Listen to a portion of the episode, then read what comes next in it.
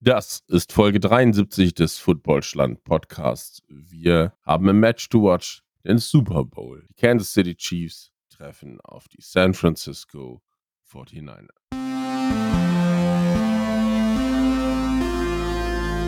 Footballschland. American Football made in Germany. Es ist angerichtet, meine Damen und Herren, liebe Zuhörerinnen und Zuhörer. Es ist Super Bowl Wochenende und euch geht es wahrscheinlich genauso wie uns. Wir sind super aufgeregt auf dieses Spiel.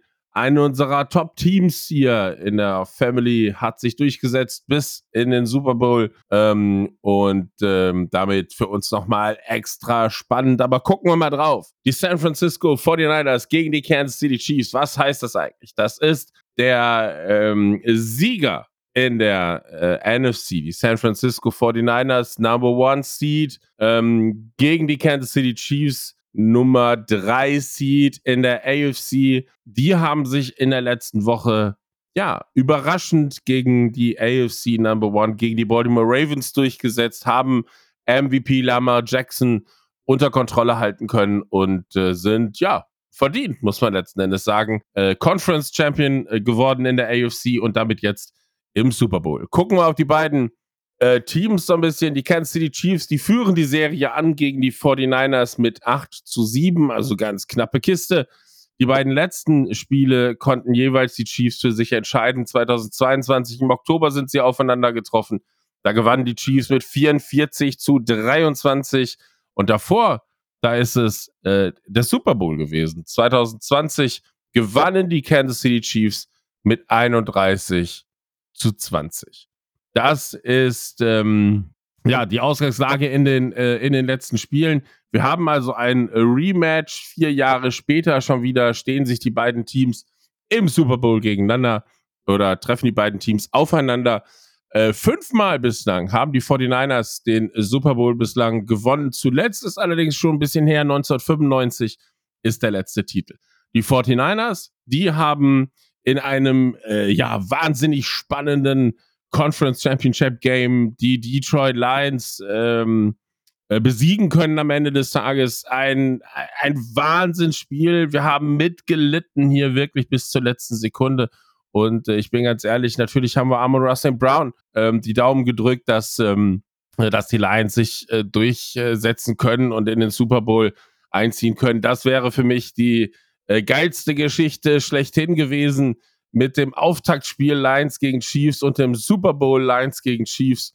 Und äh, eigentlich hätte ich heute gerne hervorsagen oder her, äh, vor, vorhersagen äh, wollen, dass nicht nur Amon Russell Brown den ersten Touchdown dieser NFL-Saison gemacht hat, sondern dann im Super Bowl hätte vielleicht den letzten Touchdown machen können. Aber hätte, hätte Fahrradkette, alles vorbei. 34 zu 31 am Ende gewannen die San Francisco 49ers und äh, auch die stehen damit natürlich hochverdient hier im 58. Super Bowl. Und äh, ja, wenn wir noch äh, die Conference Championship Games betrachten, dann dürfen wir natürlich Travis Kelsey nicht vergessen. Der hat einen NFL-Rekord äh, aufgestellt. Der hat bisher die äh, oder hat jetzt historisch die meisten Playoff Receptions, also die äh, äh, gefangenen Bälle ähm, äh, für sich alleine jetzt beanspruchen können. Der hat Jerry Rice, also eine absolute Legende, ähm, überholen können. Äh, Wahnsinn. Elf äh, Catches waren das in der vergangenen Woche. Das ist für so ein Playoff-Game äh, natürlich sensationell. Jetzt könnte man sagen, Travis Kelsey, der hat irgendwie eine schlechte Saison gespielt, denn er hat keine 1000 Yards gemacht in der Regular Season. Ähm, George Kittle, sein Gegenüber, äh, auf der Titan-Position äh, schon, aber das ist ja lächerlich. Das ist trotzdem eine Riesenleistung. Und jetzt ist Travis Kelsey da in den Playoffs. Das ist Kelsey-Time. Ja, insofern, äh, wir haben es gesagt, äh, beide Mannschaften haben sich am Ende verdient durchgesetzt. Äh, das sind die beiden Teams, die, die länger am Ball waren, die, ähm, äh, die einfach, ja, vielleicht ein Stück weit äh, fokussierter letzten Endes irgendwie äh, auf dem Platz gewesen sind oder vielleicht auch ein bisschen an der einen oder anderen Stelle das letzte Quäntchen Glück äh, dann auf ihrer Seite hatten. Speziell, wenn wir uns die 49ers angucken, die haben natürlich ein bisschen glücklich davon auch profitiert, dass die, dass die Lions Risiko gegangen sind, vierte Versuche ausgespielt haben. Aber das haben die Lions die ganze Saison getan. Ähm, oft halt eben mit dem entscheidenden Erfolg. Jetzt in der Woche, vergangenen Woche oder vor zwei Wochen halt, äh, naja, leider nicht. Und ähm, gucken wir uns ein bisschen nochmal so die äh, Saison der beiden an. Was sind das überhaupt für Teams, die da aufeinandertreffen? Wir haben zum einen die San Francisco 49ers, deren Pass-Defense hat mit äh, 22 Interceptions die meisten Bälle abgefangen in der gesamten Liga, stehen also dort äh, auf Platz 1. Die haben ähm, ja mit die meisten Punkte äh, pro Spiel sammeln können, 28,9 im Schnitt in der Season. Das ist die Nummer drei ähm, in der Liga. Den gegenüber steht die Nummer zwei, was die, äh, ja, die wenigsten äh, äh, Punkte, die man kassieren musste, angeht. Die Kansas City Chiefs dort eben auf Platz zwei mit 17,3 Punkte gegen die Chiefs. Dazu kommt, die haben die äh, viertwenigsten Yards äh, über die Saison hinweg zugelassen. Also da steht schon eine bärenstarke Defense ähm, vor Brock Purdy, der hat bislang in dieser Saison 34 Sacks einkassieren müssen. Die Kansas City Chiefs, die haben bislang 57 ähm, gemacht, sind dort ebenfalls in dieser Statistik die Nummer zwei in der Liga. Äh, Kaleftis und Jones, die warten nur darauf, Brock Purdy äh, im wahrsten Sinne des Wortes äh, einsacken zu können. Ähm, ja, Brock Purdy, ich will das nicht weiter strapaz äh, strapazieren, Mr. Irrelevant. Äh, der spielt eine bärenstarke Saison, hat das beste Passer-Rating in der Regular Season ähm, zu Papier bringen können von allen Quarterbacks. Ähm, über 4000 Yards. Sein Gegenüber Patrick Mahomes, der vielleicht eine äh, nicht ganz so starke Regular Season gespielt hat, auch über 4000 Yards äh, geworfen, relativ viele Interceptions für ihn.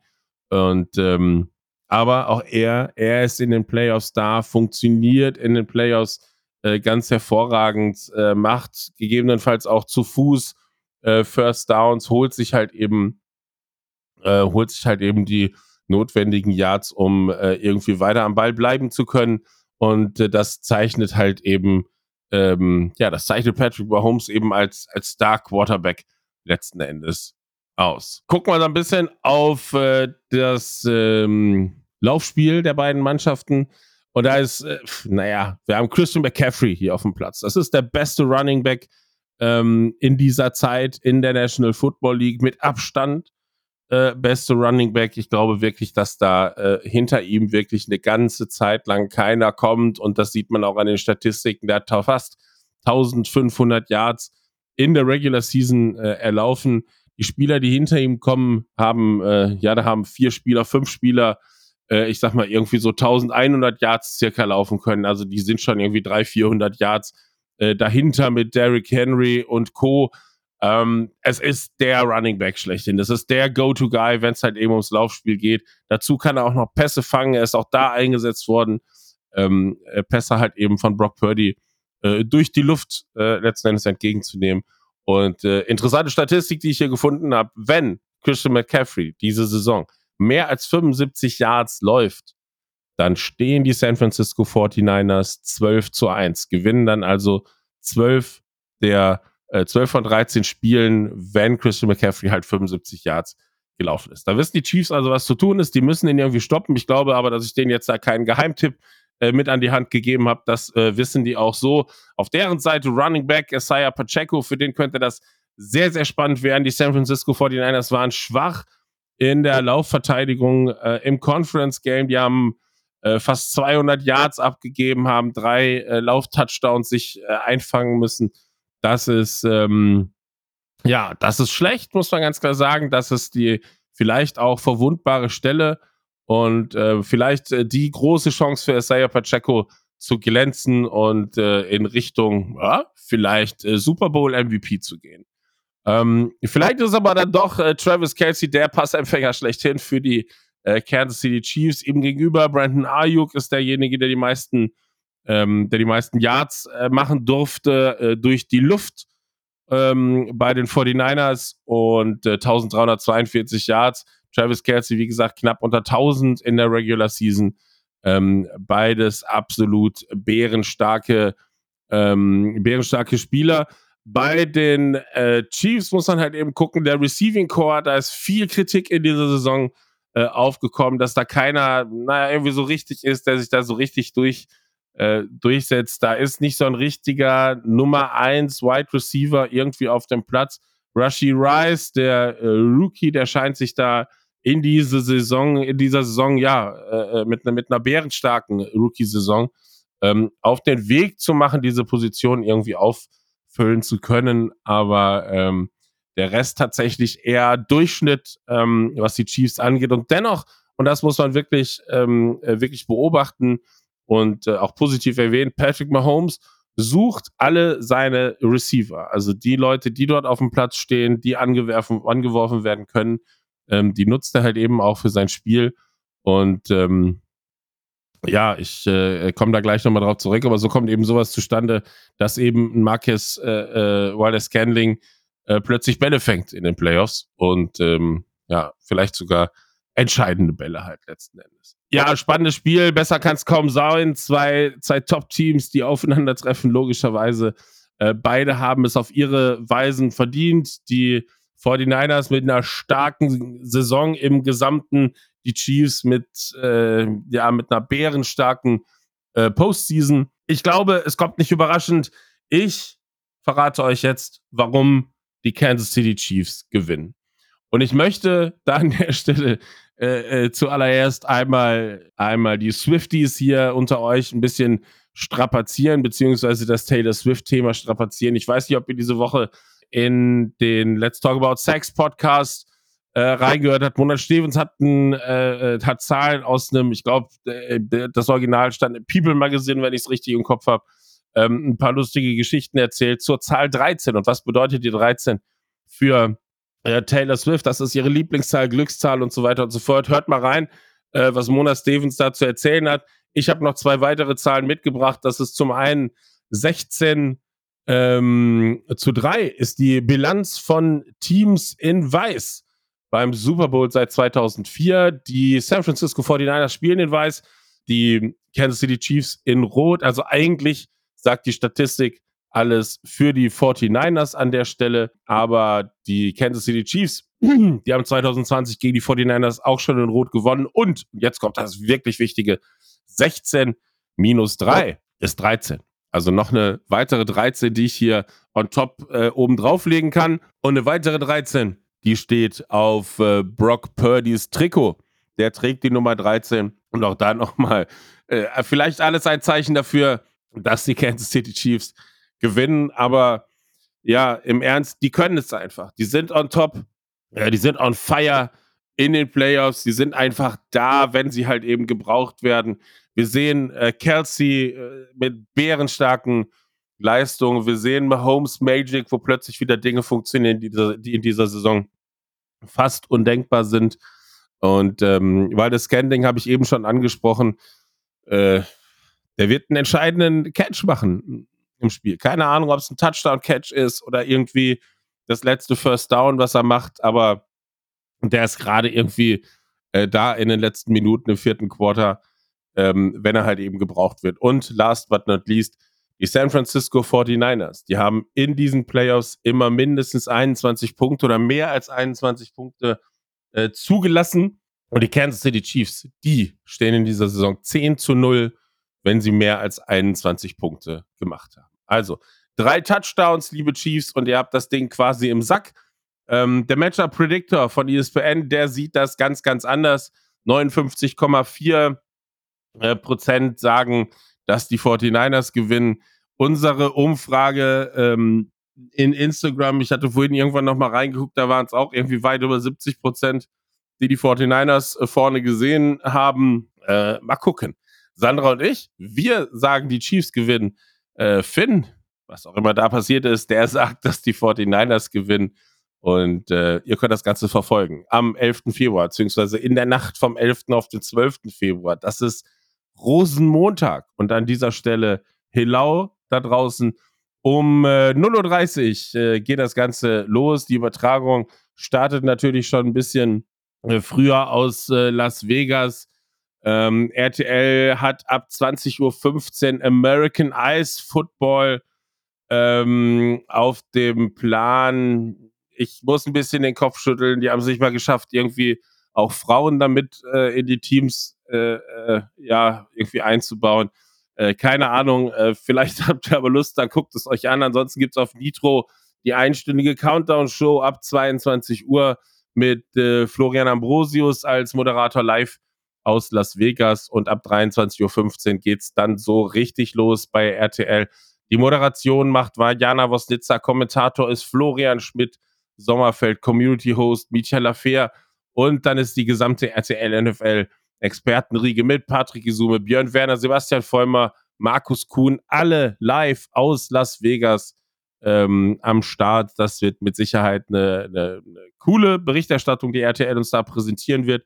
Auf der Zone könnt ihr das Ganze natürlich auch verfolgen. Ab 23.30 Uhr geht es da los. Die Moderation, die äh, hat dort äh, Daniel Herzog, äh, Kommentatorin Flo Hauser mit Expertin Nadine Nurasid. Roman Motzkus wird ebenfalls mit vor Ort sein. Und äh, dann haben wir noch einen rasenden Reporter mit Christopher Stadler dann ähm, in Las Vegas am Start. Äh, auch das mit Sicherheit, ja, tolle, äh, tolle Besetzung, tolle, äh, tolle Möglichkeiten, äh, die The Zone da auch letzten Endes bietet. Wenn ihr keinen Bock auf RTL habt, dann ist das äh, natürlich eine, eine gute Alternative, die ihr dort nutzen könnt. Äh, und empfehlen möchte ich euch ansonsten noch äh, Togo Touchdown, Montagabend um 19.55 die Sonderausgabe mit einer kindgerechten Zusammenfassung des Super Bowls. Also für diejenigen unter euch, die Kinder haben, äh, schaut doch da mal rein. Das ist mit Sicherheit auch eine, eine sehr, sehr coole Aufbereitung des Ganzen. So, und ich, ähm, ich habe noch zwei ganz spezielle Sachen zum Schluss äh, für euch. Oder eine Sache ist es eigentlich und äh, in zweifacher Ausfertigung wir machen ähm, am Wochenende wieder unsere äh, Super Bowl Cocktails passend zu den beiden Teams. Ähm, das wird zum einen der San Francisco Lada sein. Ähm, eine ja, Spezialfassung des äh, eines Pina Colada. Ähm, was ihr dafür braucht, ich sage euch das hier, ihr braucht äh, 8 CL Rum, ihr braucht 12 CL Ananassaft, 4 CL Cream of Coconut, also Kokosnusscreme, äh, Kokosnussmilch geht zur Not auch, falls ihr die nicht finden solltet. Äh, zwei äh, Zentiliter äh, Schlagsahne braucht ihr. Ihr braucht äh, ein Eimerchen Crushed Ice. Ihr braucht 8 CL Erdbeerpüree. Da geht zur Not auch. Also entweder püriert ihr frische Erdbeeren. Die meisten Supermärkte haben kein Erdbeerpüree.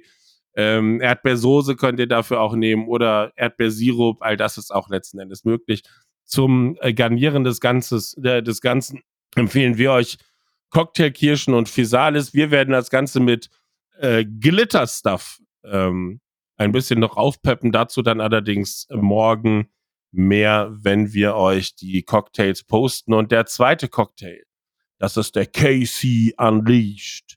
Ähm, mit 8cl Erdbeerpüree, 4cl Wodka, Crushed Ice braucht ihr da ebenfalls, äh, 2cl Triple Sec da geht äh, auch zur Not ähm, ein Rum oder so, den man dafür nehmen kann. 2CL Passionsfruchtsirup oder Maracuja-Sirup, den ihr äh, nehmen könnt. 8CL Orangensaft circa. Und ihr braucht, äh, damit es für die Optik äh, richtig geil ist am Ende des Tages, eine kleine Mini-Flasche Wodka, äh, also so, so kleine, so kleine äh, Shots sozusagen.